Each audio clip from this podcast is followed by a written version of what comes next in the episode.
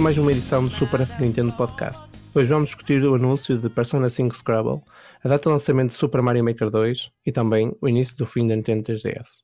O Super F Nintendo Podcast está disponível não só no YouTube, como também no Spotify, Apple Podcast, Anchor e em outras muitas plataformas. Todos os links estão disponíveis no nosso site, fnintendo.net, e também no tópico do podcast. O meu nome é Nosferato, o membro da equipa mais simpático e pacífico da equipa do F Nintendo, e hoje comigo temos a presença de Shiny. Ora boas. E Sérgio Mota. Olá a toda a gente e ao Nosferato também. Esta semana tivemos finalmente notícias do tal Persona 5 que estava a caminho da Nintendo Switch. Contudo, ao contrário do que esperávamos, a Atlus e Koei Tecmo formaram uma parceria e criaram Persona 5 Scrabble The Phantom Strikers, que sairá para a Switch e PlayStation 4. Sérgio, ainda não foi desta que Persona 5, tal como conhecemos, sairá para a Switch, mas o que é que achaste do trailer?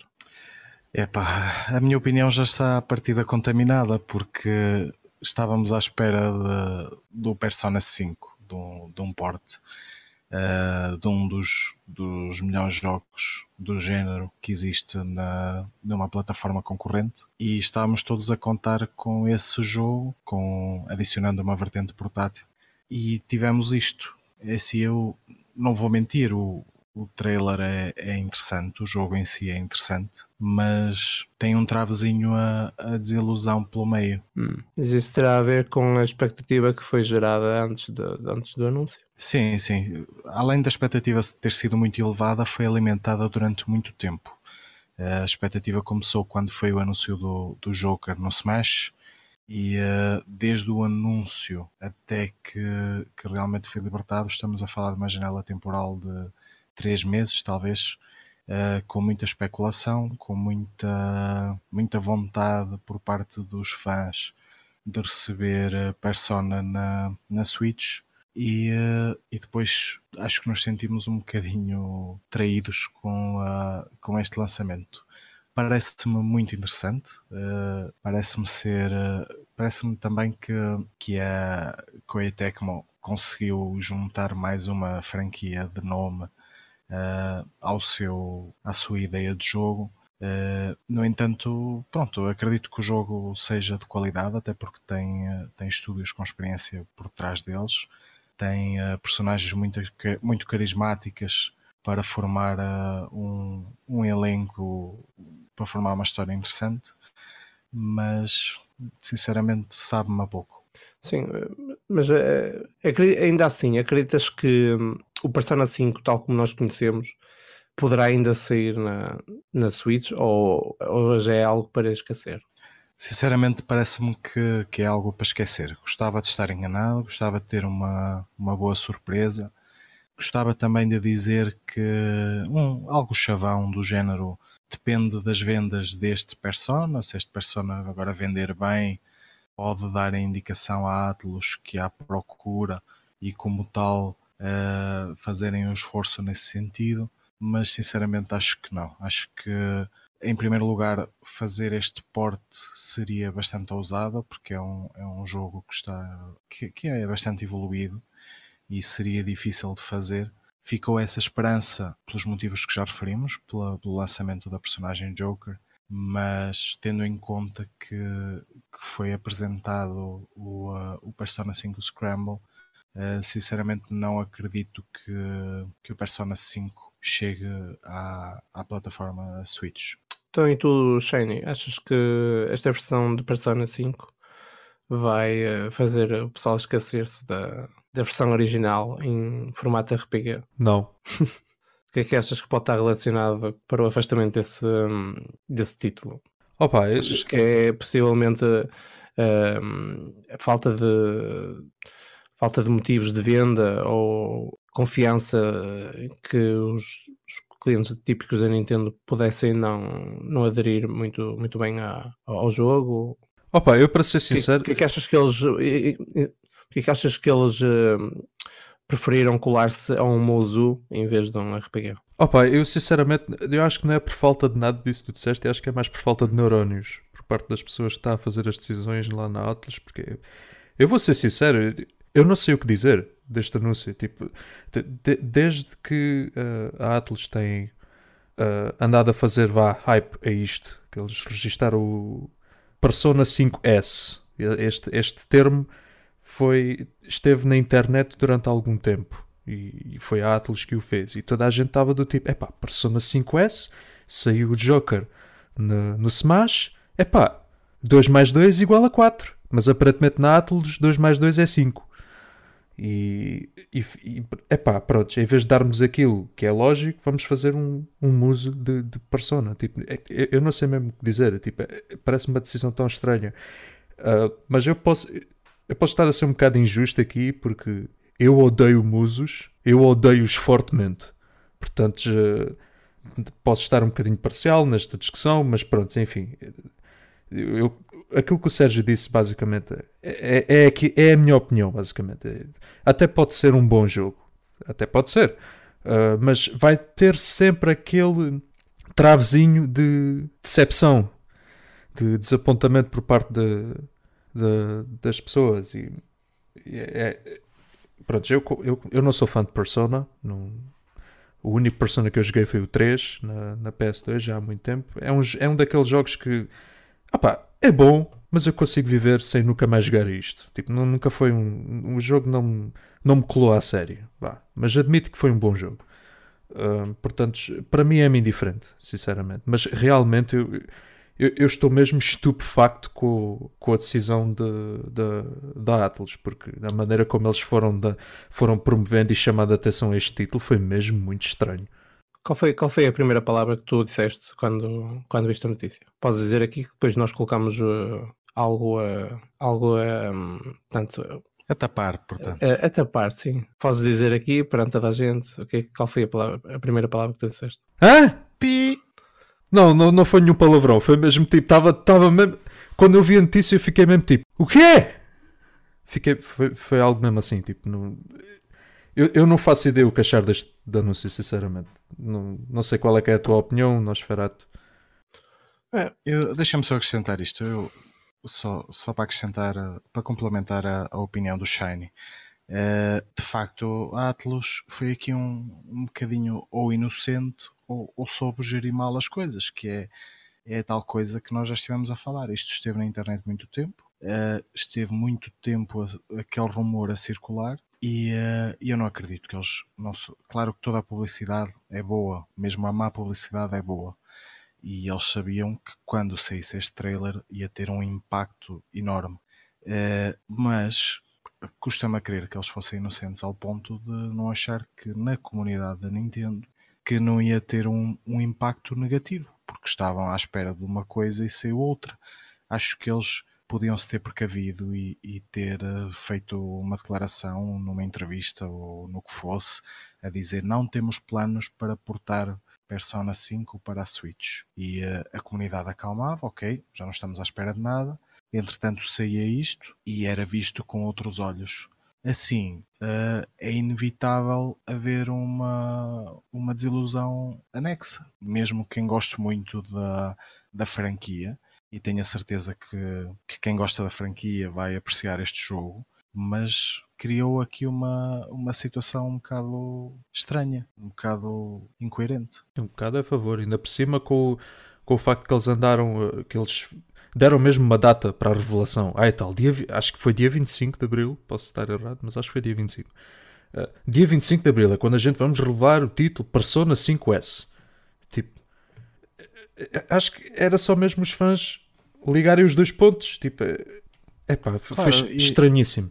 Eu acho que este jogo ia ser recebido pelos fãs de uma forma completamente diferente. Por exemplo, quando isto aconteceu na, sim, sim. na franquia The Legend of Zelda, uh, toda a gente gostasse de Muzu ou não gostasse de Muzu, achou interessante e, e, ficou com expectativa.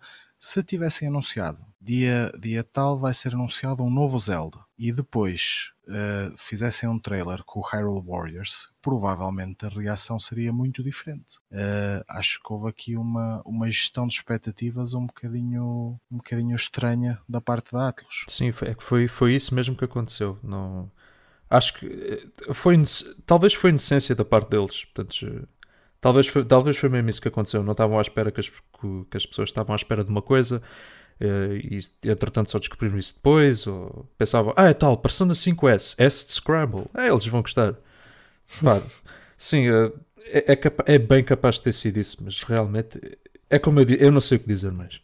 É, eu acho que no fundo acabou por ser um pouco excesso de expectativas, não é? O pessoal estava a contar com uma coisa e depois acabou por sair outra. Ainda assim, uh, no meio disso, no meio dessa desilusão, o pouco que eles mostraram uh, até estava com um bom aspecto. Aquilo, se estiver bem uh, aprimorado em termos de, de, performance, se não tiver quebras estrondosas de, de frames, é capaz de estar um, um jogo até divertido.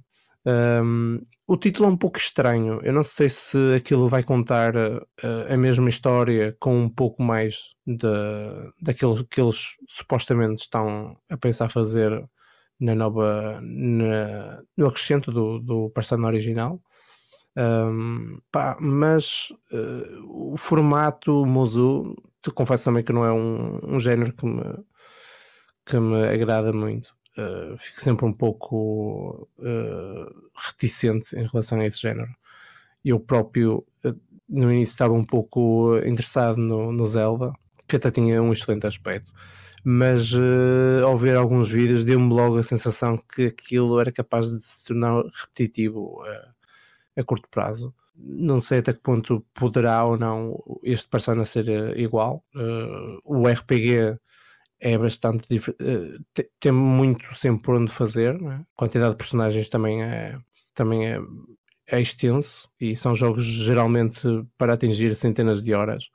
Não sei se eles vão conseguir fazer uma coisa tão uh, diversa neste, mas vou esperar para ver. Quanto à possibilidade da Persona 5, o original, eu também acho que, que já não vai existir, infelizmente.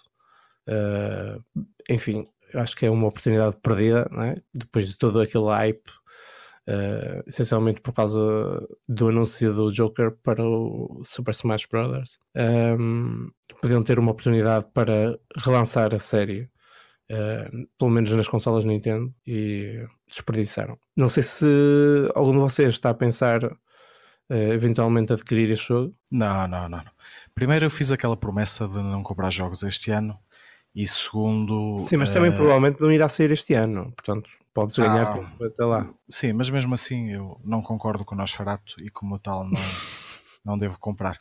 Gostava apenas de, para as pessoas lá em casa que ainda não perceberam muito bem o que se passou neste, neste anúncio, eu vou explicar através de um, de um, de um exemplo, que é, imaginem uma rapariga que vai a um site de encontros e vê um rapaz com, com as fotografias do Sérgio Mata e fica, pronto, empolgada, vai ter com ele ao café e aparece-lhe o Nosferato. É mais ou menos isto que nos aconteceu a todos. Ok, e qual deles é a decepção? A decepção é o anúncio, não é? É o, é o produto que realmente foi apresentado. Ela tinha outras expectativas, tendo em conta as pistas que lhe deram, e no entanto chegou lá e, e opa, é só o Nosferato.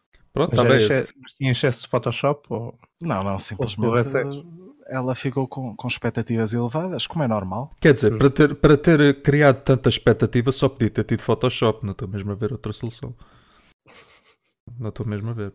Ora, depois do anúncio da última Nintendo Direct de Fevereiro, Super Mario Maker ganhou esta semana a data de lançamento. Assim sendo, a sequela do Mario Construtor chega às lojas a 28 de junho. Sérgio, já tens os euros reservados para esta continuação ou continuas na tua e não, não vais gastar dinheiro tão cedo?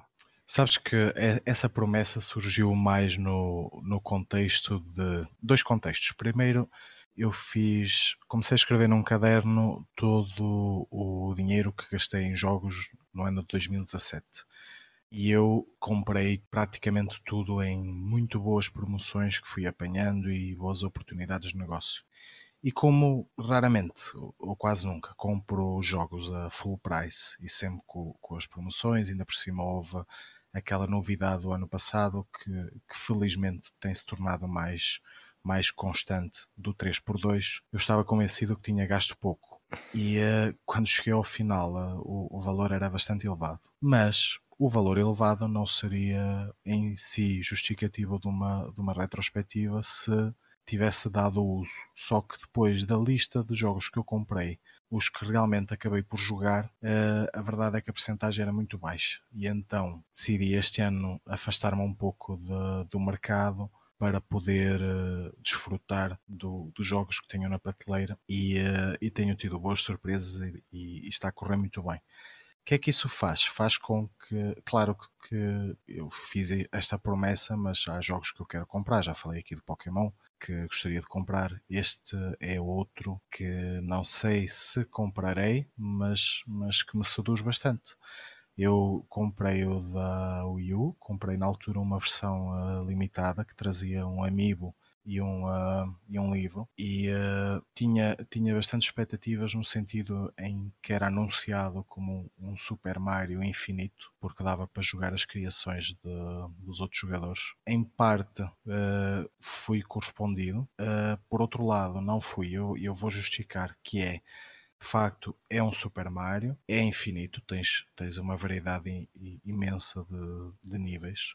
O único problema é que o grau de qualidade uh, dos níveis nem sempre é, é ótimo principalmente quando tu jogas um Super Mario estás habituado a um, a um patamar de qualidade que depois notas muito esta diferença. Uh, havia muita uma tendência de níveis automáticos que era o Don't Touch a Thing, que eram os níveis em que tu simplesmente não te mexias e através de mecanismos que as pessoas iam criando chegavas ao final e tinhas tinhas mensagens no meio ou simplesmente uh, coisas divertidas a acontecer. A comunidade foi, foi bastante uh, criativa durante esse período. Houve quem, ou até quem chegasse a pedir em casamento alguém, não é? Por exemplo, sim. Se chegasse sim, a ver esses níveis. Cheguei a ver a, cheguei, os níveis, não, cheguei a ver vídeos. Vi, níveis vi hum. muitos com mensagens. Uh, felizmente a Nintendo sempre teve um controle de qualidade bastante aceitável, porque senão ias ter muitas. muitas Porque disso, não é? Porque é. É, normalmente a tendência é essa. No entanto, encontravam-se bastantes níveis interessantes. Pronto, e depois havia, havia alguns níveis mais, mais sérios. Já, já, há muito tempo que não jogo, mas recordo-me que havia uma opção qualquer para tu teres, teres níveis mais sérios. Uh, depois foi acrescentando, acrescentando também modos de jogo houve uma coisa muito interessante na altura que era uh, tu quando jogavas, quando começavas o, o jogo, não tinhas tudo desbloqueado. Uh, e, não, e era um desbloqueio que não era na maior parte dos jogos, não, é? não tens desbloqueado, passas determinado patamar, desbloqueia. Aquele, se, se me lembro bem, posso estar errado porque já não jogo há muitos anos, mas se me lembro bem, era por dias, ou seja, no primeiro dia que tu jogasses só tinhas acesso a, a X coisas, segundo dia acrescentava mais um bocadinho, terceiro, acho que era o sétimo dia que desbloqueava tudo.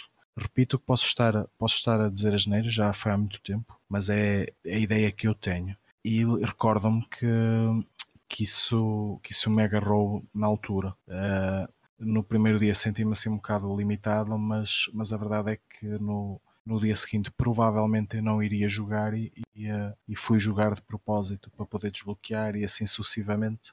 E quando dei por mim estava totalmente agarrado. Uh, foi uma boa estratégia na altura. E uh, quanto à sua chegada à Switch, eu acho que a Switch é, é a plataforma perfeita para, para este jogo tem, tem a componente online, tem uma comunidade que está muito ativa, que está em crescimento, uh, que é o, é o principal neste, a principal vantagem neste jogo é teres uma comunidade viva. Sem a comunidade, este jogo simplesmente não faz sentido. Tem, tem muitas evoluções em, em relação ao, ao primeiro Mario Maker a nível de construção e o primeiro já em si era, era bastante completo. Uh, e tem também possibilidade de crescimento, de irem acrescentando novas, novas ideias, novas coisas no futuro, uh, pagas ou não, esperemos que não. E uh, acho que vai ser um sucesso na Switch, espero que seja um sucesso na Switch e, e que a comunidade cresça e fique bastante ativa.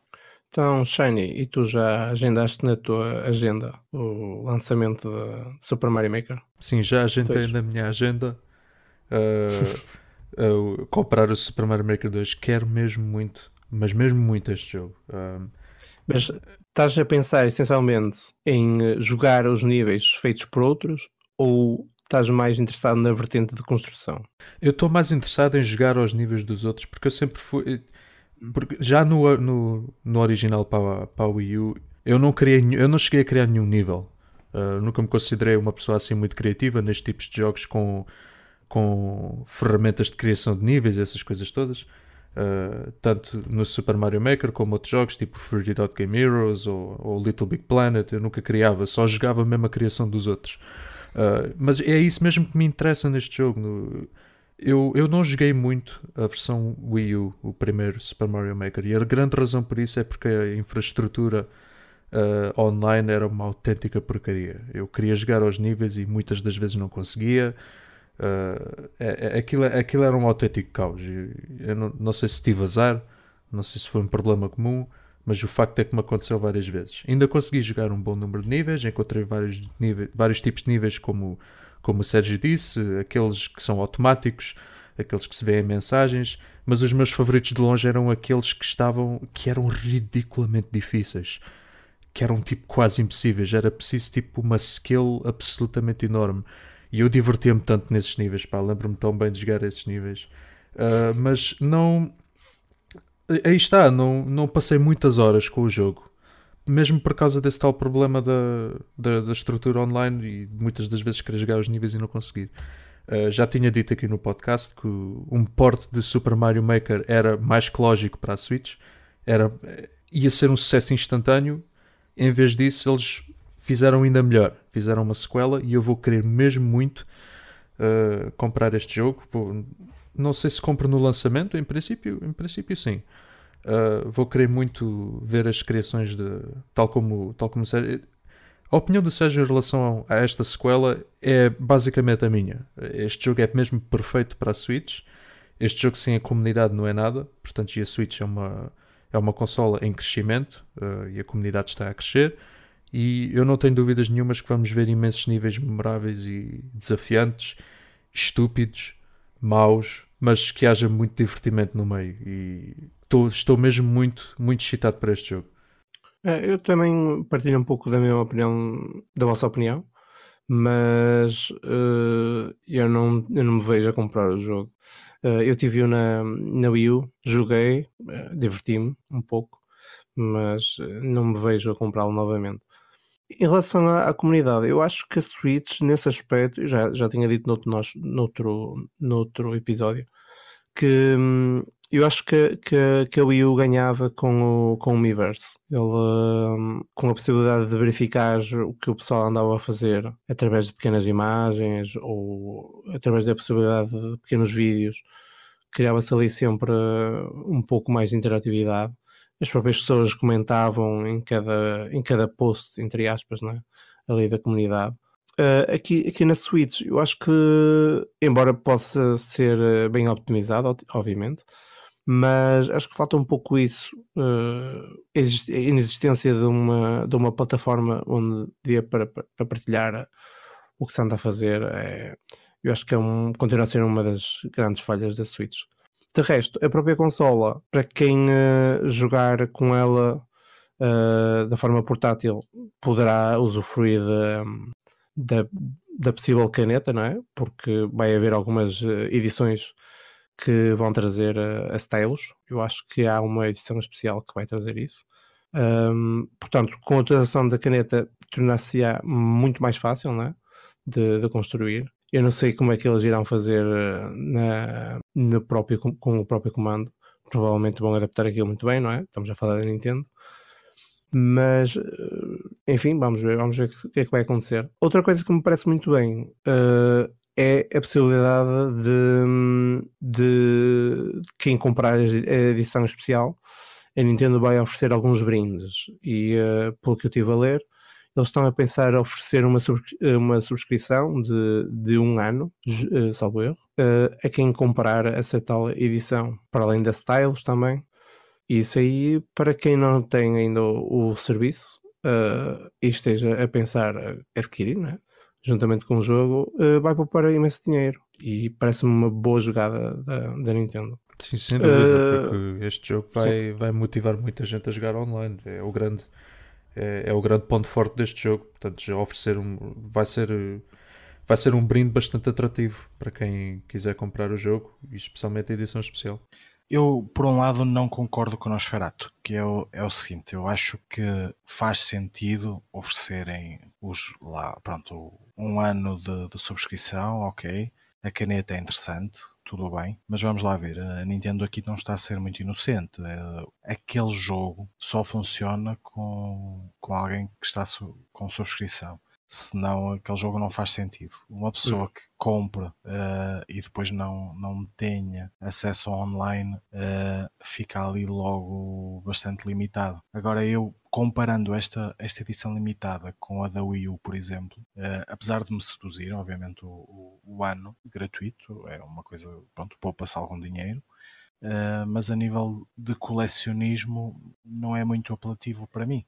Eu, por exemplo, estávamos há bocado a falar de, de eu quebrar a, a, promessa ou não. Um fator que me faria quebrar a promessa de imediato era sair uma edição limitada bastante apelativa. Sendo limitada, teria de comprar de início à partida. E uh, esta aqui, pelo que se nota da stylus, posso estar enganada, mas parece uma daquelas stylus comuns que se usam nos telemóveis e nos, nos tablets normais. Não me parece ter nada de diferente associado, posso estar enganado, mas não me parece. Uh, aquilo o que faz é basicamente imitar o, o toque do dedo. Uh, para quem tiver dedos gordos, não é? Está ali uma alternativa. É uma boa alternativa para não usar o, o mindinho, mas sinceramente, para, para o histórico que, que a Nintendo tem, edições limitadas, parece realmente muito pouco. E uh, ainda por cima, quando estás a falar de uma franquia como o Mario. Sim, pouco como falaste na, na figura Amiibo que, que te saiu na, nessa tal edição. Por, por acaso estava-me agora a recordar que a própria Nintendo foi, um, foi-se baldando, entre aspas, na, na construção das figuras, não, não fisicamente, não é? Porque elas continuam bastante robustas e com bastantes detalhes, mas uh, nas, uh, nas funcionalidades delas, uh, extra figura, não é? têm estado muito vagas, não, não sei bem quais são os critérios que eles estão a pensar adotar no futuro, mas o, o que tem saído, pelo menos nesta nova fase Switch, não é? até agora ainda não, me, ainda não me surpreendeu em nada. Ah, muito pelo contrário, até acho que tem-me até desiludido com o, com o Mario Odyssey, um, eu recordo-me que as figuras que eles, uh, a linha de figuras que eles lançaram com, juntamente com o jogo, uh, ofereciam uh, vidas extras. Não é, não é que isso faça a diferença, no fundo, mas sempre ofereciam ali qualquer coisa a mais. É? vidas extras, os fatos, é? a, a, possibilidade de tu personalizar Sim, sim. Por exemplo, o amigo que saía no Mario Maker dava um fato especial, um fato clássico, por exemplo. Sim. E são essas pequenas coisas que também fazem, às vezes, a diferença, claro. A diferença, não é? Não é, é não é o valor, obviamente que não são, não é isso que irá fazer uh, valer os 15 euros ou 12 ou o que seja, mas é sempre uma, uma é sempre algo que tu vais ter em conta, não é? Assim, opá, olha, eu vou tirar da caixa, não é? eu vou utilizá-la Uh, na, na, altura, quando eles lançaram as figuras, eles estavam a promover uh, dessa forma com, com o Smash a possibilidade de utilizar aquela personagem, uh, dela ter uma espécie de vida própria, não é? de, de, ter aquela inteligência artificial associada e de ir evoluindo conforme o número de combates que tu fosses utilizando. Atualmente não vejo muito disso. Eu não sei exatamente o que é que, que, é que tem acontecido com a Nintendo. Não sei se essa é também a vossa perspectiva, não é?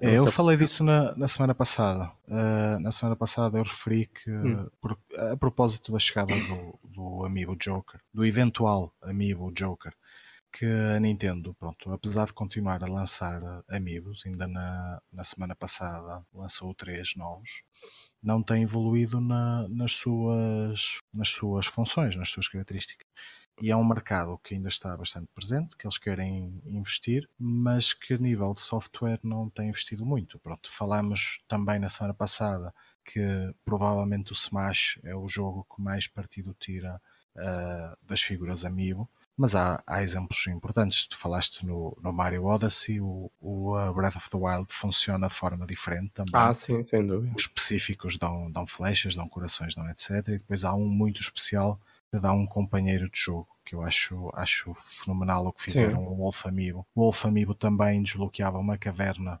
no uh, Twilight Princess, que era um, é um uso bastante bom. Ou seja, quem tem o jogo normal também não sente falta da caverna, mas quem compra o Amiibo tem ali um, um, uma gratificação extra. Uh, no Splatoon, no primeiro Splatoon acontecia igual, também havia uns níveis exclusivos para as figuras ami, uh, Amiibo do, do Splatoon. Uh, e acho que se perdeu muito isto, perdeu-se muito esta é assim, os, os 15 euros que tu falaste, ou os 12, quando eu estava completamente a leste do mercado de, de figuras e uh, fiquei mais consciente dele com a chegada dos amigos. Hum. Os amigos chegaram e eu pareceu-me aquilo um bocado caro, uh, mas como tinha funções extras, alinhei naquilo e depois comecei a perceber que as figuras colecionáveis são caríssimas e os amigos, mesmo, mesmo daquele tamanho, e os amigos, comparativamente a, a figuras do mesmo tamanho colecionáveis, acabam até por ser baratas. Uh, e eu na altura não tinha essa noção. Uma figura do, por exemplo, Wolflink. Wolflink é uma figura com, com bastante detalhe, com hum. uma figura colecionável do mesmo tamanho, equivalente de uma marca de prestígio, vai para 30, 40 euros. E uh, que é quatro vezes mais do que o Amiibo e, e não tem qualquer tipo de funcionalidade, apenas, apenas a funcionalidade de colecionismo. Eu acho que a Nintendo aqui tocou no ponto, que é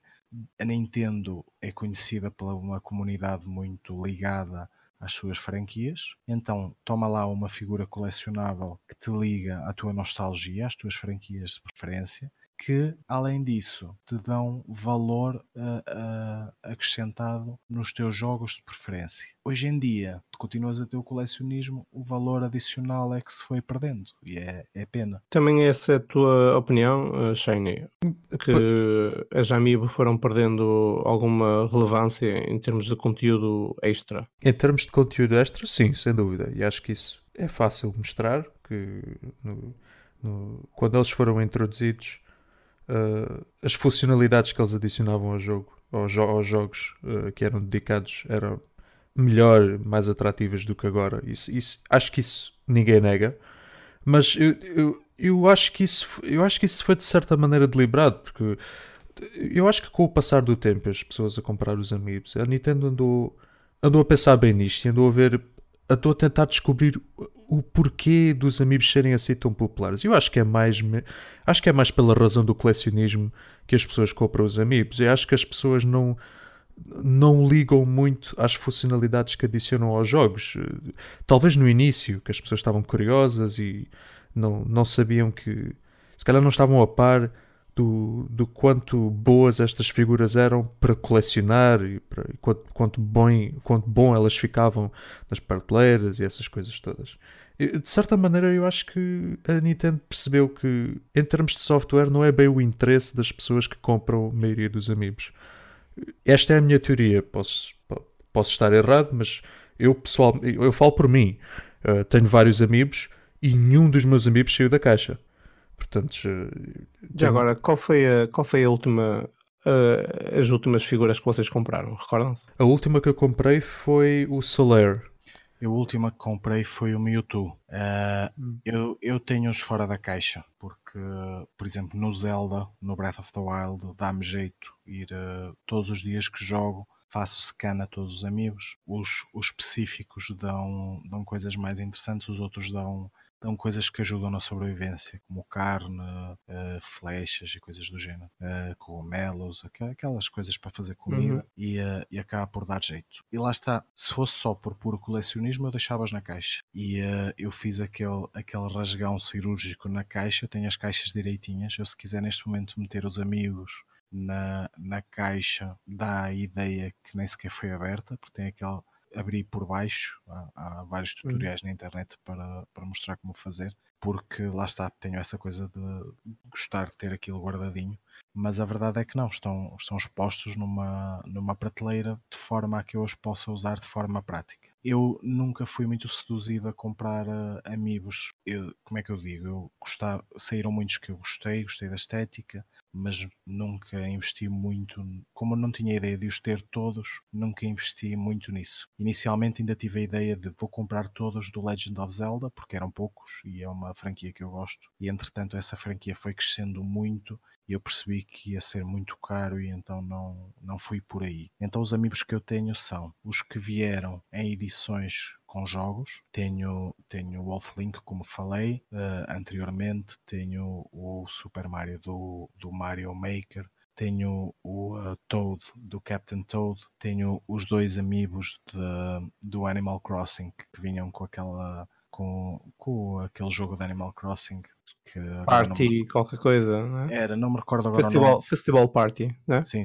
sei que era tão mau que eu cheguei hum. a comprá-lo por 5 euros e, nem, e mesmo assim não esgotou na loja. Que depois até chegaram a sair cartas uh, com funcionalidades da Amiibo. Exatamente, sim, sim. Foi uma e, vergonha, não é? E depois, fora, fora os que vieram com jogos, o único que comprei por gosto foi o, o Link, aquela versão retro, hum. que a fazer companhia ao, ao, meu Mario retro. Foi o único que comprei, digamos assim, por, uh, por muito gosto. Os outros foi, imagina, ia a um sítio qualquer e via via um amiibo a 2 euros, comprava, uh, gostasse dele ou, ou, não, mas por, por norma uh, tenho, tenho apreço a quase todos os amigos. Uh, o Mewtwo foi o último que apanhei a 3 euros no, numa loja e, uh, e comprei. E uh, antes desse tinha comprado outro Pokémon que era o Lucario e comprei dois exemplares, um para mim e outro para oferecer. Na altura também assim um preço reduzido. E a minha coleção foi aumentando muito à pala de, destas coisas. Que vinham juntamente com jogos, que assim de referir um, que era o Donkey Kong e o Bowser. Tenho as duas edições de, do Skylanders. Hum. Também foi, foi na altura uma coisa interessante que era juntar Amiibo e Skylanders, dois, dois, uh, duas realidades supostamente concorrentes que, que mais uma vez a Nintendo conseguiu aliar-se. E pronto, agora já tive tempo a pensar, não é? A última que eu comprei foi o Cloud, neste último restock, porque na altura em que eles lançarem, lançaram a, a figura, aquilo praticamente esgotou em todo lado e não, ah, já não havia forma é. de... Desculpa lá estar a, estar a interromper, eu sei que disse que o último que comprei foi o Soler. Não, o último que eu comprei foi o Cloud, foi. Neste mesmo ah. restock. Epá, nunca mais me lembro. Epá, nunca mais me lembrava disso. Sim, o meu último que eu comprei foi o Cloud e está muito fixe. Gosto muito. Sim, é a figura muito interessante. Já agora, qual foi que compraste? Do filme ou do jogo? Do jogo. O do filme é ah, fleiro. É feio, sim. cheira mal e não gosto dele. Olha, eu ainda... na altura estive à procura dele e da baioneta e se tivesse encontrado um ou outro tinha adquirido, mas não, não aconteceu. Eu nunca vi a baioneta à venda, nunca. O amigo, claro. Não, é, tá, e, se calhar era importante especificar. Sim, sim. E olha, eu houve um que me arrependi muito na altura, que foi, há um amiibo de, de Legend of Zelda, que é o Guardian, que é um muito grande, uh, que eu apanhei a determinada altura a 11 euros. E, uh, eu achei verdadeiramente que naquela loja específica aquilo não ia vender, que ia ficar por lá e que ia ficar mais barato e eu, eu ia comprar aquilo a, a preço ainda mais barato e pronto, correu mal. Realmente, agora que falas ne, nesse amigo do Guardian, suponho que a única coisa que falta uh, a mim para eu ser o, o maior fã de Breath of the Wild do mundo é comprar todos os amigos relacionados a Breath of the Wild. E só tenho um, que é o Link com o arco e flecha. Ah, não, também tenho esse. Também não, tenho. Não, não tenho mais nenhum. E tenho o Guardian, pronto. Tenho os dois. Tenho que, tenho que, estou a ver, tenho que é corrigir é isso. Mas foi, foi um pouco caro, acho que foi 20 euros ou algo é, género. Era foi caro, um caro, era caro, mas também era bastante grande. Uh, mas lá está, eu apanhei-o a, um, a muito bom preço e mesmo assim fui, fui demasiado goloso. Nenhum de vocês tem também, os Champions? Pois é isso, também estive de olho no, no pack dos Champions e uh, ainda cheguei a ter muitas vezes selecionado na, nas campanhas 3x2 e depois acabei por uh, optar por outra coisa qualquer e ficou sempre para segundo plano. Porque ele custava, ele custava salvo erro 60 euros e se tu dividisses aquilo pelos 4 uh, dava 15 euros cada amiibo que eu achava que, que não era um preço justo. E então eu estive sempre à espera de apanhar melhor preço e esse dia nunca chegou. Eu vi-os várias vezes já à venda. Eu só, só não comprei porque só gosto de dois dos Champions. E eu estava do tipo, é pá, vou estar a comprar quatro, mas eu só quero dois. E vou estar a gastar 50 e tal paus nisto. É. Já agora, tem presentes quantos amigos têm? O, o dos Champions? Uh... Não, não. Quantos amigos tens na tua coleção? Ah, ui. Agora estás-me a obrigar a fazer matemática a esta hora? Devo ter eu, eu teria que sair daqui, ir à prateleira e, e, contar. Pois já, eu teria que sair daqui, ir para a prateleira e ir para o meu outro quarto que eu tenho ainda lá mais amigos. Eu devo ter para aí uns 30, Deve rondar Eu isso. devo, eu devo ter 15. Devo ter metade disso. Devo ter uns 15. E para finalizar este podcast, vamos falar Tu dos não, últimos não dizes, momentos não de vida. eu tinha dito, eu tinha para aí uns 10, eu tinha dito. Ai, não ouvi, não ouvi. É Ah, eu também não ouvi aqui. por acaso. Então se calhar é melhor cortar isto sim. Ó Cami, Cor- cortas aqui. corta Cami. isto. Pá, corta esta merda, pá. Este não está aqui a fazer nada. Meu. E para finalizar este podcast, vamos falar dos últimos momentos de vida da portátil 3DS. Na mais recente conferência com os seus investidores, a Nintendo confirmou que não se encontra com planos de lançar novos jogos para a Nintendo 3DS, o que só por si parece indicar o fim de vida da consola. Lançada em 2011, a 3DS marcou a indústria não só pelo seu incrível catálogo de jogos, como também pelas inúmeras edições especiais e também pelo seu número fantástico de vendas. Sérgio, quais foram os jogos, os jogos que mais te marcaram da consola?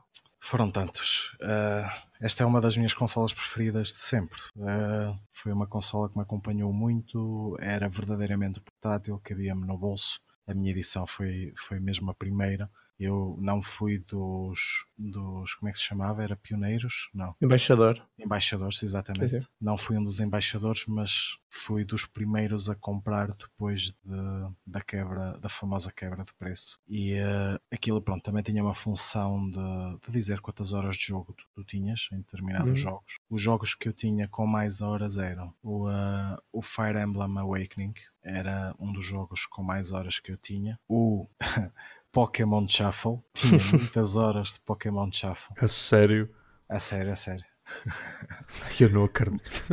Mario Kart também tinha muitas horas, porque tinha muitas horas daquilo. O que é que mais? Não sei assim dizer de cor. Eu tenho, tenho aqui perto a, a 3DS, mas provavelmente não tem bateria. Também joguei muito o Legend of Zelda Ocarina of Time e eh, provavelmente serão estes os, os jogos com mais horas, mas, mas tenho espalhadas muitas, muitas horas de, de jogo. Ah, espera, estava a esquecer um que provavelmente a seguir ao Fire Emblem era, é o que tem mais horas, que é o Pokémon X. O Pokémon X tem muitas, muitas horas. Sim, pertences também àquela, à equipa Pokémon X. Pessoas com bom gosto só compraram esse. Toda a gente que optou pelo Y, obviamente, que deveriam ser exterminadas. A quantidade Assim, eu- de errado acabado de ser dito agora, eu nem, eu nem vou comentar. Pronto, o Shiny Man comprou o Y, claramente.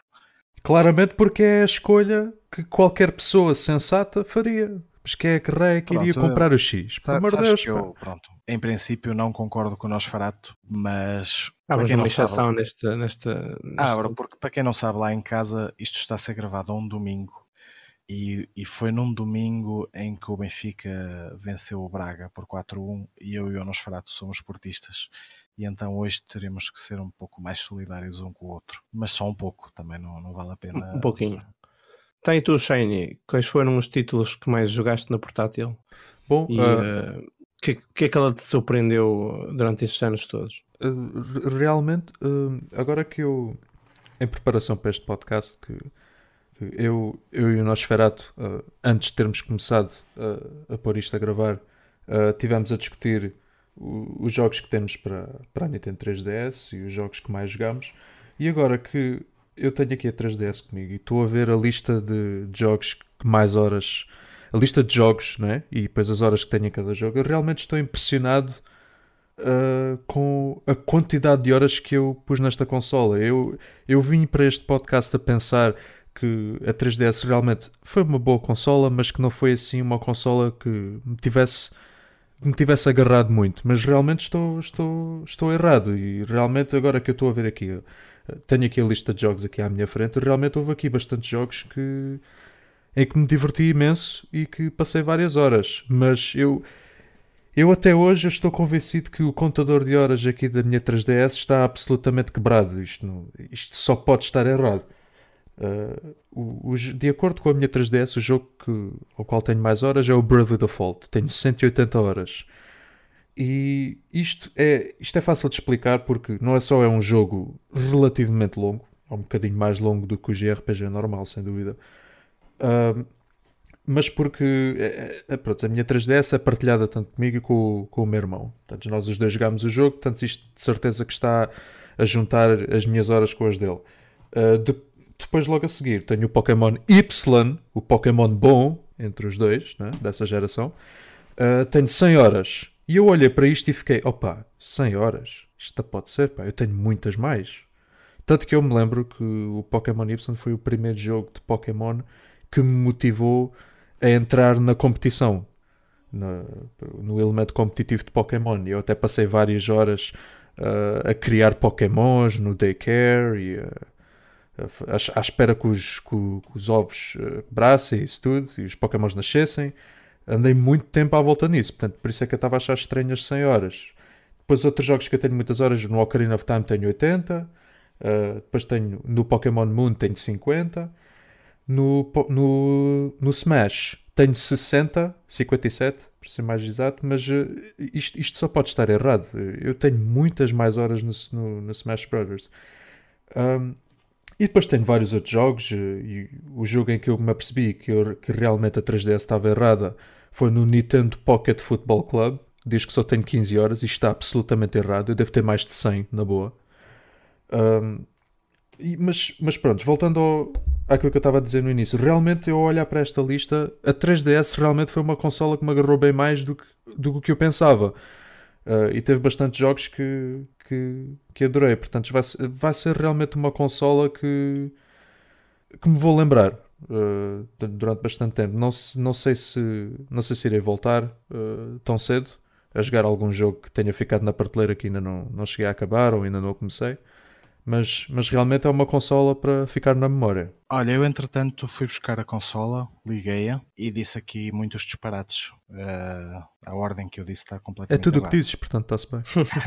Sim, não, não é nada que surpreenda aos nossos ouvintes. A única coisa que não é disparate é dizeres que não concordas com o Nosferatu, que é realmente. Sim, e também tento não dizer muitas vezes que a coisa mais sensata que se pode dizer neste podcast. Coisas sensatas.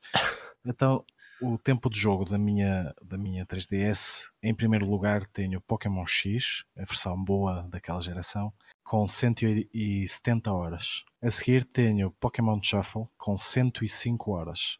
105 uh, horas no Pokémon sim, Shuffle. Sim, sim. Uh, gostaria de dizer, de forma ligeiramente envergonhada, que nunca gastei um cêntimo neste jogo. Um cêntimo. Mas gastaste e, 105 horas. E, e, gastei 105 horas, mas tipo, ou pessoas a trabalhar para, para me darem 105 horas de de jogabilidade e eu não, não contribuí em absolutamente nada para melhorar a vida deles. Depois, isto só conta aqui, porque depois isto saiu no telemóvel e eu comecei a jogar no telemóvel. Uh, depois, Fire Emblem Awakening, que era sinceramente o jogo que eu achava que tinha mais horas, só tem 60, que é muitas horas, mas comparativamente aos que eu disse anteriormente, não é nada. E depois aparece Super Mario Land, que eu tinha ideia de ter jogado bastante, mas não, sinceramente, não, não pensei que tinha 40 horas investidas. E depois Ocarina of Time com 37.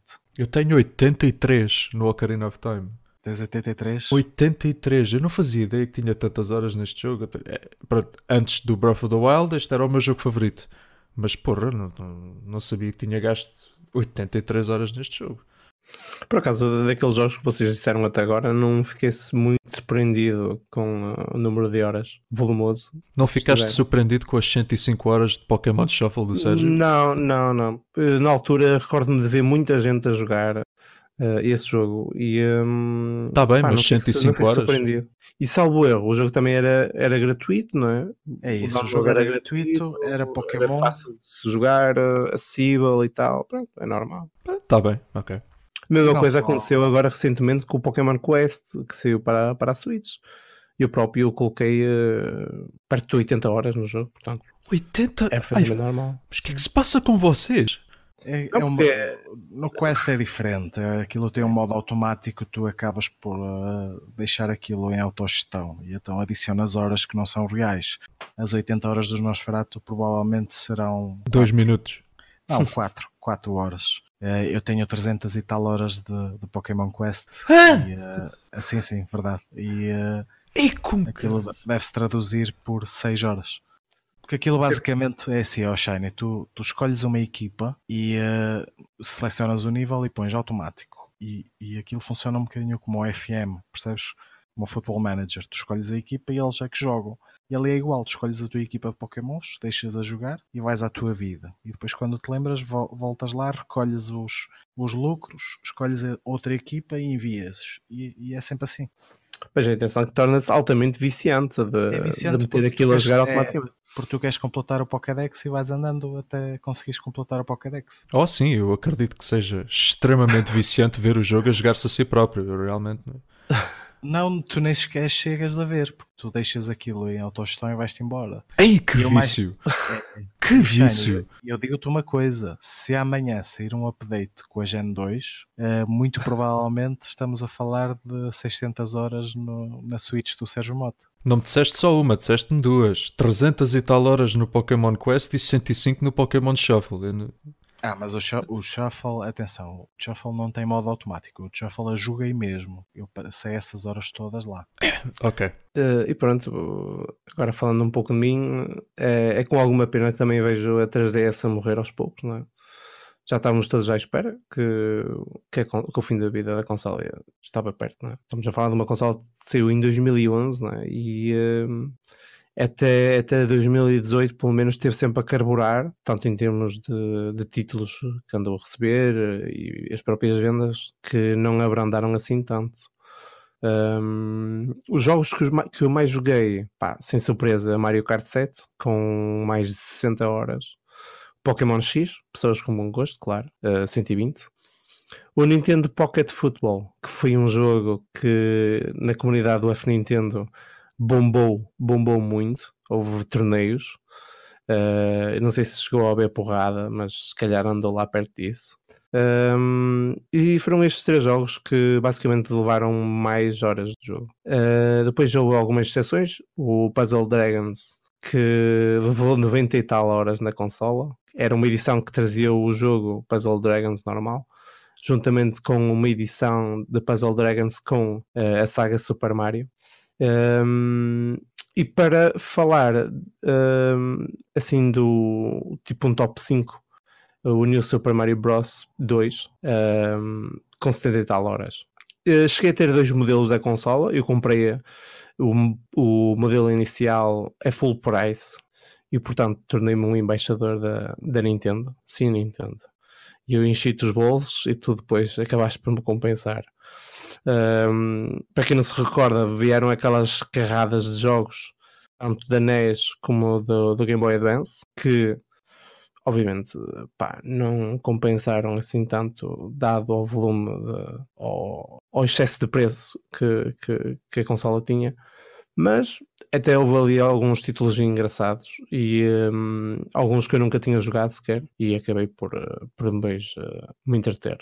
Um, alguns jogos que me marcaram e que não tiveram assim tantas horas, mas uh, me marcaram ainda assim. Uh, o Animal Crossing foi um desses jogos. Eu nunca tinha jogado nenhum da série e hum, na portátil. Eu acho que a saga encaixa perfeitamente. É um jogo que um, que pede que o jogador vá várias vezes à que, que se ligue várias vezes, nem que seja para espreitar o que é que se anda a passar por ali. Uh, depois o Bravely Default, que, que traz-me algumas recordações uh, um pouco amargas, porque foi um de, uma das análises mais complicadas que eu tive. Um, pá, na altura recordo-me que tive que fazer aquilo em cerca de uma semana e o jogo é muito extenso. Eu fiz quase tudo por tudo para ir ao fim do jogo, uh, tempo em horas. Uh, Fantasy Life também foi uma aventura muito fixe, gostei bastante do jogo, especialmente da, das inúmeras uh, profissões que, que dava para acrescentar à personagem. Super Mario 3D, Land também foi um jogo bastante porreiro. É, basicamente foi o Mario 3D que viria depois a, a, a, puxar quase aos limites da consola, em pouco tempo de vida da consola. E a, a dupla Ocarina of Time e Majora's Mask, que acho que para uma portátil encaixou também perfeitamente. Não sei uh, ainda uh, se vou pagar uh, mais nela, porque confesso que já não pago nela há bastante tempo. hoje, quando paguei nela para ver as horas que tinha em alguns destes jogos, já estava com um pouco de pó. Pois, a minha mas, também. Mas há, há, alguns jogos que eu ainda gostava de, de, jogar, que é o Dragon Quest 7 e o 8. Um, ainda houve um que era o Tales of the Abyss, que tentei jogar pelo menos três vezes e acabo sempre por desistir. com meia dúzia de horas já não me puxa muito, não sei muito bem porquê. Provavelmente tem a ver com o, com o ritmo do jogo, que é um pouco lento. Uh, mas pelo menos os dois Dragon Quest eu gostava de, de os terminar. Pois é assim, estavas agora a mencionar o Tales of the Abyss tem um hum. ritmo lento. E estás a dizer hum. que queres jogar o Dragon Quest 7 e o 8, que são jogos extremamente longos. Pois. Uh, especialmente o não, 7. O, o, pois o, ser, o, extenso, o ser extenso não, uh, não é provavelmente algo que me incomoda. Agora, o ritmo do jogo é que tem que ser uh, pelo menos moderado, não pode pois. ser muito lento. Pois sim, sim, nesse sentido, ok. torna-se muito uh, melancólico, não gosto muito disso. Pois, exato. Isto, um pouco de ritmo. Pronto, se, agora o, ritmo de um jogo, pronto, cabe, cabe a cada um, né? cada, um cada um tem a sua claro. opinião. Da, para mim, pessoalmente, o Dragon Quest VII é excessivamente lento. É, é muito aborrecido, especialmente no início. Mas, verdade seja dita, eu, eu não vi por mim próprio, não pesquisei, portanto não sei, mas eu ouvi dizer que a versão 3DS melhorou o começo excessivamente lento que tinha a versão PS1. Hum. Não sei se é verdade, mas se for verdade, então pronto, sempre será um título, sempre será mais apelativo. Agora o Dragon Quest 8, na minha opinião, é um jogo que tem um ritmo excelente, é divertido do início ao fim, mas é longo, tal como todos os Dragon Quests, portanto, é isso sim. Mencionaste há bocado o Fantasy Life. Uh, o Fantasy Life foi talvez a minha maior surpresa positiva na consola, porque eu não tinha, eu não tinha expectativa nenhuma para este jogo. Eu estava tipo, ah, um jogo que podes ter vários jobs e vários cargos, podes ser um cavaleiro, podes ser um mineiro, podes ser um vendedor, podes ser tudo e mais alguma coisa. É, é capaz de ser engraçado. É verdade, seja dita, passado 43 horas eu acabei o jogo, incluindo o post-game, ou seja, depois dos créditos. E realmente é um jogo extremamente simples mas é tão, tão divertido. Eu fiquei mesmo surpreendido pela positiva com o Fantasy Life. Fiquei mesmo viciado nesse jogo. É muito, graficamente é muito bonito. É, é muito giro. E a banda sonora é muito boa. A banda sonora... Sim, é muito boa. Sinceramente não, não me lembro bem da, da, soundtrack. Também já, pronto, já se passaram Sim, já vai há alguns anos. Pois, exato. Uh, mas uh, sim, não, não houve mesmo assim nada no jogo que eu tenha mesmo que eu não tenha gostado. Foi, foi mesmo um jogo que me surpreendeu pela positiva. Um, falando da, da consola assim, eu fui daqueles paspalhos que comprou a consola no lançamento, por causa que eu queria urgentemente jogar o melhor jogo de sempre antes do Breath of the Wild, portátil e em 3D. Um, e depois, do, depois de ver o corte de preço pouco tempo depois, eu fiquei seriamente decepcionado. Mas, foi eh, por altura da E3. Eh, foi, foi. Anunciaram. Foi no verão de 2011. Foi, Sim. Foi, foi mesmo nessa altura. Foi em julho, acho eu. Posso estar errado. Sim, acho que foi. junho, junho. Junho? Ah, ok. Uh, mas sim, eu fui desses gajos que comprou no, no lançamento. Com, é aquela edição com, com o Zelda e pronto. Uh, depois, quatro anos depois, uh, comprei a versão no 3DS XL em antecipação ao remake do Majora's Mask, uh, que é a que eu tenho aqui à minha frente. Uh, é, um, é, um, é, uma consola boa. Uh, já, nós, já, nós já falámos acerca de, das supostas melhorias que o 3DS fez em relação ao, ao, modelo original, que na minha opinião foram. As, as, melhorias não foram tão longe como eu esperava, vá, digamos. Não foram assim tão melhores.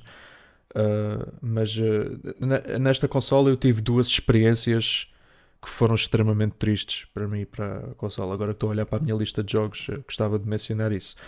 Primeiro foi o remake de Majora's Mask 3D, porque eu estava extremamente hyped para, para, este, para este remake, porque um, um, remake de Majora's Mask era uma coisa que a internet já estava a pedir durante imensos anos. e quando foi finalmente anunciado, toda a gente ficou maluca, e, incluindo eu.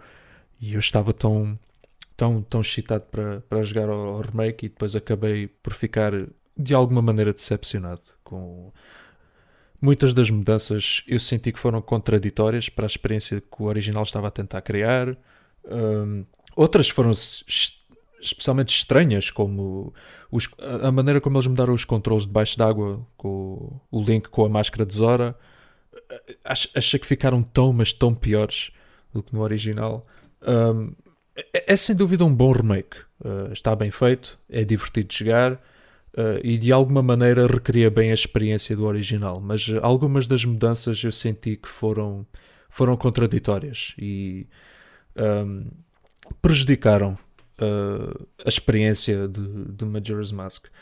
E outra, outra má experiência que eu tive, e esta foi talvez a pior experiência que eu tive com uma consola de Nintendo. Quer dizer, não, não a pior, mas a mais decepcionante, vá, digamos. Eu comprei um jogo, eu não sei se vocês conhecem, que é um jogo chamado Legend of Legacy. Vocês conhecem? Uh, RPG? É, é RPG. Eu conheço, sim. E eu creio que analisei isso. Ah, ok. Pronto. Eu então eu sei que, que tu sofreste. E eu creio que analisei. Pronto. Okay. É a história, a história é um pouco genérica, correto? E os personagens também. Eu não assim, te sei dizer. Bom. Eu não te sei dizer. Mas a verdade seja dita, eu comprei este jogo. Eu comprei a edição especial por 80 paus. E eu devo ter no máximo hora e meia no jogo. Porque o jogo é tão é. mau. Mas é tão mau. Eu, epá, eu, eu, vi vídeos na internet e eu fiquei, epá, este jogo parece fixe, pá. E eu, precisava de uma razão para pegar na 3DS. Precisava de um jogo portátil, um RPG para, para levar comigo e jogar quando eu precisar e uh, ter um jogo para jogar onde eu quiser. Um RPG. Epá, este, este parece interessante, pá, porque visualmente até é bastante bom, na minha opinião. Portanto, epá, isto até é capaz de ser giro. E eu, quando comecei a jogar, eu percebi o o quanto mau o jogo é. Tipo, é tão aborrecido. Os sistemas funcionam de maneira que parece aleatório. E o início da história, pá, é a coisa mais sem sal de sempre, pá. E, epá, foi triste eu ter gastado 80 euros num jogo que mal toquei nele, pá. Portanto, foi, foi, foi um dos momentos mais tristes que eu tive com a consola. Era uma das minhas maiores decepções. Estavas agora a falar nesse, nesse jogo e estava-me a recordar que a 3DS foi a consola que eu mais jogos analisei e um, pá, eu há muita coisa que eu já nem me recordo muito bem o, o, que, o que é que eu já o que é que eu já escrevi, por exemplo, estavas a falar do Majora's Mask eu já nem me recordo bem os pontos negativos que eu dei à, à versão, mas a, a, a, sensação que eu tenho é que eu gostei muito do jogo. O jogo acho que está mesmo impecável. Pá, o remake está bem feito. Tipo, tem mais positivos do que negativos. Eu só acho que algumas das mudanças que eles fizeram foram contraditórias à experiência. Eu também não joguei o original. Pronto, também, também ah, ok. Pronto, eu joguei o original mesmo Sim. quando ele saiu. Tinha eu 9, 10 anos para aí. Uh, e sempre foi um dos meus Zeldas favoritos. Uh, era mesmo, um daqu... era mesmo um jogo especial. Tinha uma experiência completamente diferente de todos os outros Zeldas. E eu acho que ao tentar criar um remake mais acessível, acho que prejudicaram de certa maneira aquele, aquela experiência especial que o Majora's Mask, o original, tinha. É só mesmo por isso. E, e, e pronto, há que mencionar também o, os controlos modificados uh, debaixo d'água, que foram absolutamente horríveis. Eu não sei o que é que Record estava a pensar quando fizeram aquilo. Mas em geral é um bom remake. Não, não, hum. não lhe tiro isso. Tem boas recordações, uh, Sérgio, que, que tens com a consola? O que é que tenho mais muitas. te marcou assim com a consola? Ui, tenho tanta coisa. É assim, logo a começar no, no anúncio da consola. A consola cativou-me desde o primeiro minuto que foi anunciado. Primeiro porque, à semelhança da agora a VR ser a, a gimmick da, da moda, na altura o gimmick da moda era o 3D e havia, havia na altura a ideia instalada que o 3D seria o futuro. Tal não se veio a, a concretizar, mas na altura era a ideia que havia. Eu recordo-me de, de, ter dado mais um bocadinho na altura para comprar uma televisão que já tivesse 3D, em vez de comprar a, a, a mesma televisão, mas, mas sem, sem nada. Convencido que em breve iriam existir imensos conteúdos para aquilo e que, que aquilo aqui ia ser o futuro. E uh, nessa linha, a 3DS uh, cativou-me logo desde cedo. Depois, e depois 3D sem óculos era algo que, que parecia super inovador. Depois, ao contrário do que aconteceu com a, U, com a Wii U, aquele marketing foi perfeito, porque tu tinhas a, a linha Nintendo DS, Dual Screen, e de repente tens 3DS, 3, 3, 3 Dimensional Screen, screen e tu ficas, não, não há margem para dúvida, foi, foi uma nomenclatura que encaixou ali perfeita conseguiram fazer aquele trocadilho ali perfeito. Uh, eu já tinha a, a DS e a, e a DSi e gostava do, do formato de, de clamp, de, de poderes meter no bolso e ires completamente descansado. Por isso eu gostei logo de tudo na consola. Uh, quando a comprei, eu não tinha nenhum jogo 3DS. Continuei a jogar os meus jogos DS lá.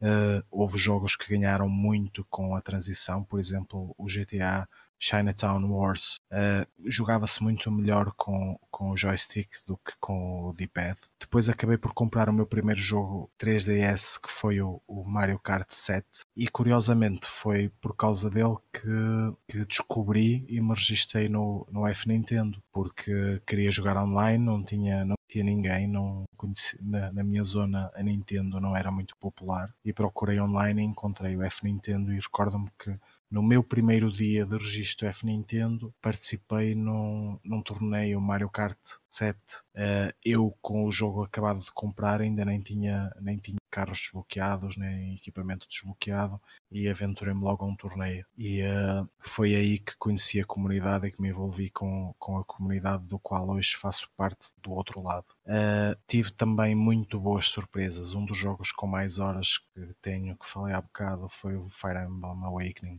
que é um dos meus jogos de eleição da consola.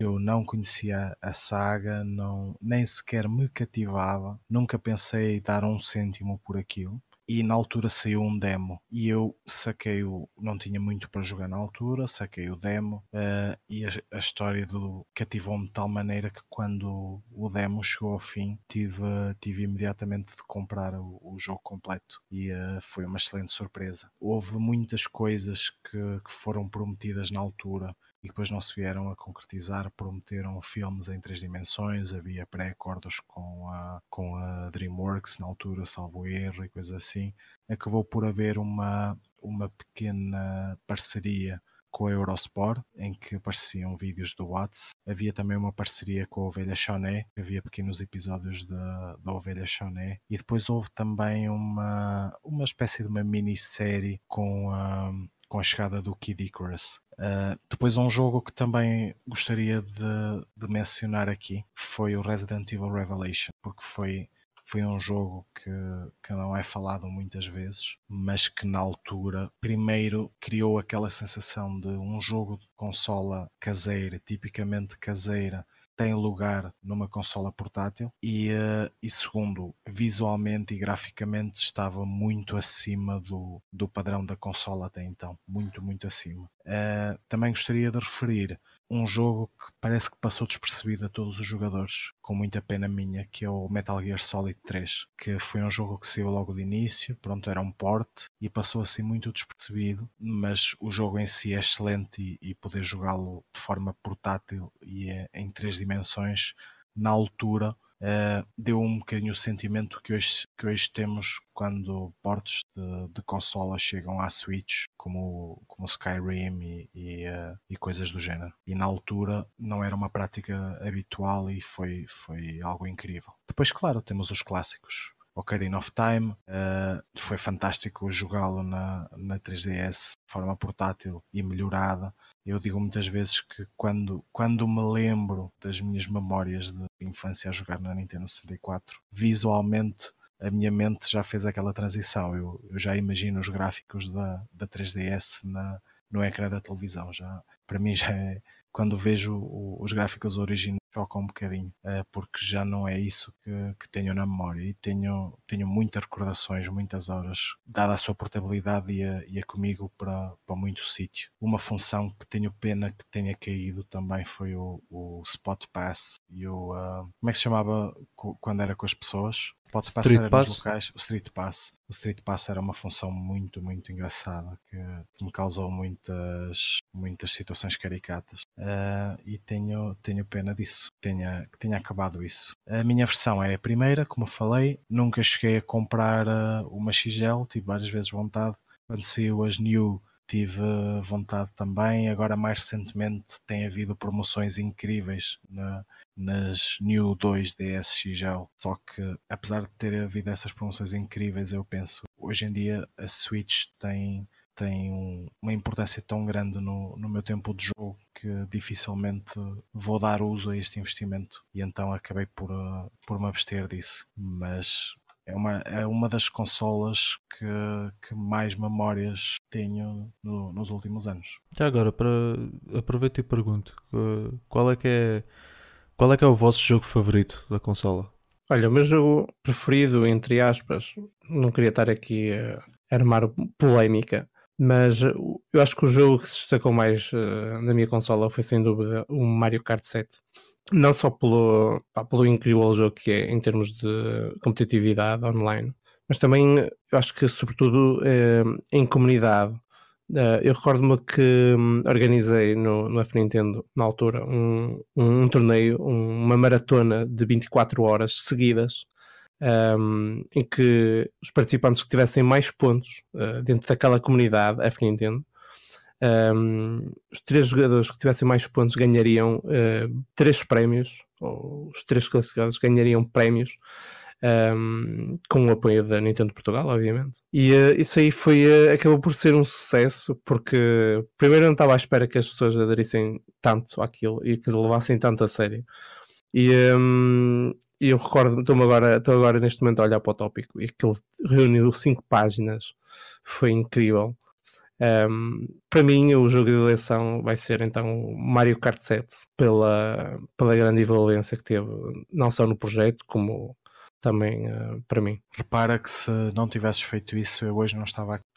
Pois é, eu agora estava-me a recordar que hum, aquilo na altura teve. As pessoas andavam muito empolgadas com, com, com a possibilidade de participar nisto aqui, e pelo que me estou a recordar também Uh, houve muitos routers que um, provavelmente começaram a arder depois de terem tido problemas em aceder às consolas.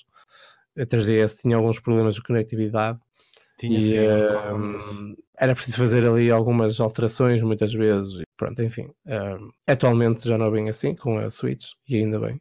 Mas, uh, enfim, uh, para mim o Mario Kart 7 é o jogo da, da, da 3DS. Shiny, para ti já agora, qual é? Para mim é uma escolha fácil. O A Link Between Worlds.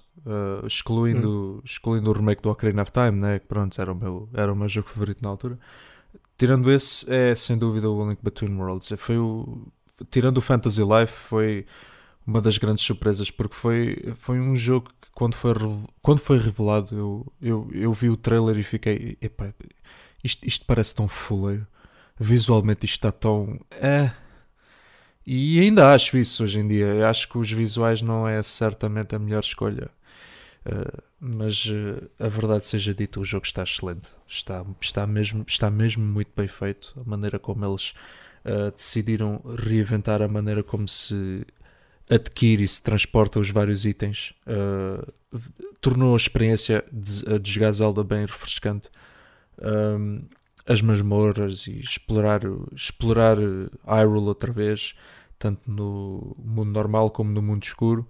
Uh, foi, foi simplesmente maravilhoso. A mecânica de, de tu seres um desenho na parede e poderes ter acesso a, outras, a outras, outros sítios no mapa, resolver puzzles graças a isso.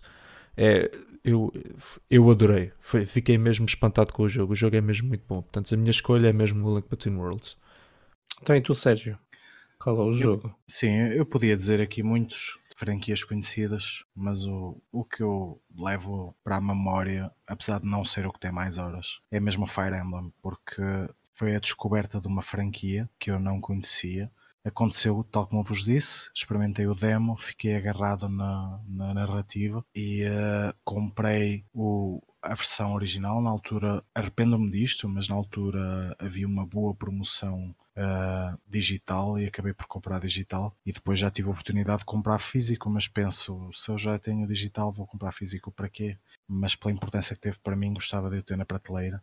E uh, eu normalmente, e na altura eu era, agora já nem tanto, pronto, mas na altura eu era completamente contra e, e boicotava DLCs. E eu recordo-me que comprei os DLCs de, de Fire Emblem só para poder continuar a jogar. Eu estava sempre, constantemente à espera de poder voltar a jogar. Aquilo agarrou-me mesmo muito e depois de terminar havia uma característica que, que me prendia lá, que era quando passavas por Street Pass por alguém que tivesse Fire Emblem Awakening, a, a equipa dessa pessoa, podias, podias defrontar essa equipa no, uh, no teu, na tua 3DS. E se tu vencesses, podias recrutar o avatar dele para ti, o Robin. E uh, como era um jogo que na altura se tornou bastante popular, apesar de, de não ser uma franquia, ser uma franquia muito de nicho até então, mas na altura o jogo era bastante popular e então havia muita gente que tinha.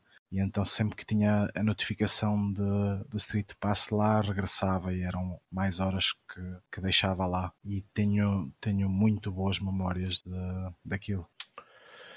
E pronto, damos por aqui terminado mais um episódio Super F Nintendo Podcast. Não se esqueçam que podem aceder ao site fnintendo.net para mais episódios de podcast, análises e notícias. Continuação de um bom dia e até à próxima.